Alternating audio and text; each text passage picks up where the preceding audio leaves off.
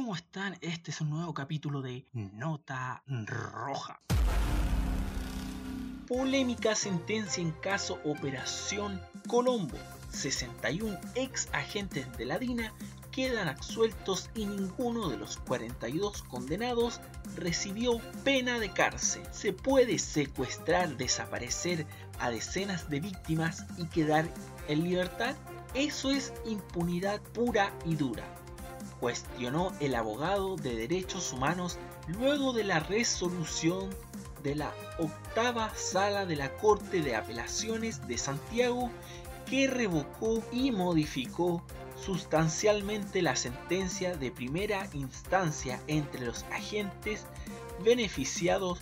Con esta resolución se encuentra César Manrique, Pedro Espinosa, Miguel Krafno y Raúl Uturriaga Neumann.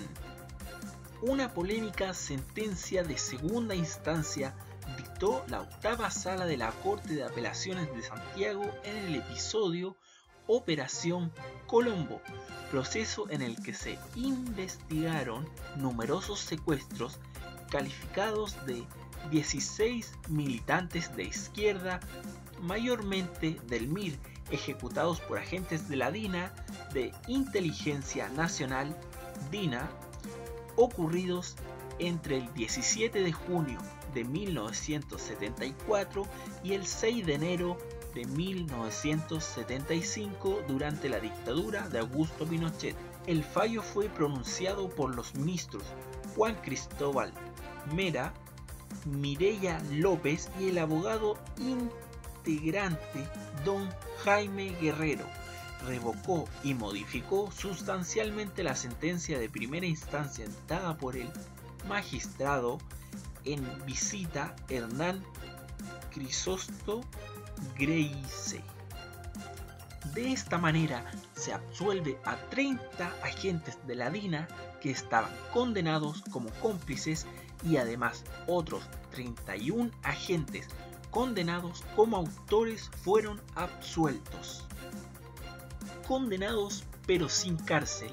Al mismo tiempo el tribunal de Alzada condenó a 42 agentes de la DINA, pero ninguno de ellos cumplirá en cárcel, pues todos vienen beneficiados de la libertad vigilada o remisión condicional de la pena, Jaime Guerrero, abogado integrante, fue el voto disidente en este aspecto. Entre los favorecidos figuran agentes como César Manrique, Pedro Espinosa, Miguel Krafnov y Raúl Uturriaga Neumann, todos ellos condenados en primera instancia a 20 años en presidio en el fallo del ministro Y quedaron reducidas a tan solo 4 años con libertad vigilada. El resto de los sentenciados, en su mayoría, fueron sancionados por la Corte de Apelaciones a 3 años y un día con libertad vigilada, en circunstancias que el ministro en vista les había asignado una pena de 13 años de presidio sin beneficios se trata de los ex miembros de la DINA Fernando Lauriani Maturana, Gerardo Godoy, García, Ricardo Mirén, Ciro Torres Sáez, Manuel Cavieri, Cubillos, Rosa Humilde, Ramos, Germón Alfaro Mendoza, Nelson, Paz Bustamante, José Aravena, Ruiz, Claudio, Pacheco, Fernández, Nelson Ortiz, Vignolo, José Ojeda, Abando, Hugo Hernández Villa, Juan Urbina Cáceres, Manuel Rivas Díaz, Alfredo Moya, Tejada, Gerardo Mesa Acuña, Manuel Avedaño González, Raúl Rodríguez Ponte, Francisco Maximiliano, Lina Fernando, Urich González, Sergio Castillo, González Teresa, Osorio Navarro, José Fuentes Torres, Pedro Alfaro Fernández, Iro Alfárez Vega, Gustavo Caruman, Soto, Orlando Torrejón, Gatica, Enrique Gutiérrez, Rubilar Ruiz, Vildela, Insunza, Olvaldo Pulgar, José Yenen, González Moreno, Orlando Manso, Durán Fraile, Reyes, Samuel Fuensalida y así muchos más podrían ser. Estos son los estos son solo los que se mencionan. Para el abogado creyente Nelson Caucoto, este fallo constituye una serie de profunda involución en materia de derechos humanos, violentándose principios de la proporcionalidad de la pena y la garantía de no repetición de la pena se encuentra sujeto nuestro país en el marco de derecho internacional de los derechos humanos. Según Caucoto, este fallo debe construir una señal de alerta para el mundo de los derechos humanos. Las agrupaciones de víctimas en el país en general no resulta inaceptable un fallo de esta naturaleza que afecta tan directamente a los familiares de las víctimas que han confiado ciegamente en la ficción de la justicia durante 45 años para que finalmente esta profunda y anhelada aspiración se esfume de golpe con un fallo como este, sostiene Caucoto.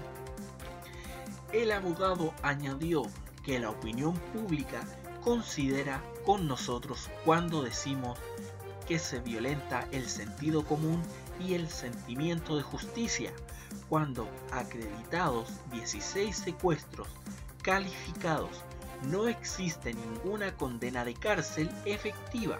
¿Qué valor se asigna a la vida de estos 16 chilenos que fueron secuestrados y hechos desaparecer por una dictadura brutal y que los mantiene hasta hoy sin saber dónde se encuentran o dónde fueron dejados sus restos?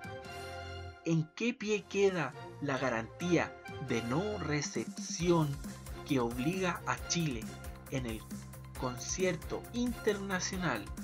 Se puede secuestrar y hacer desaparecer a decenas de víctimas y quedar en libertad? Eso es impunidad pura y dura.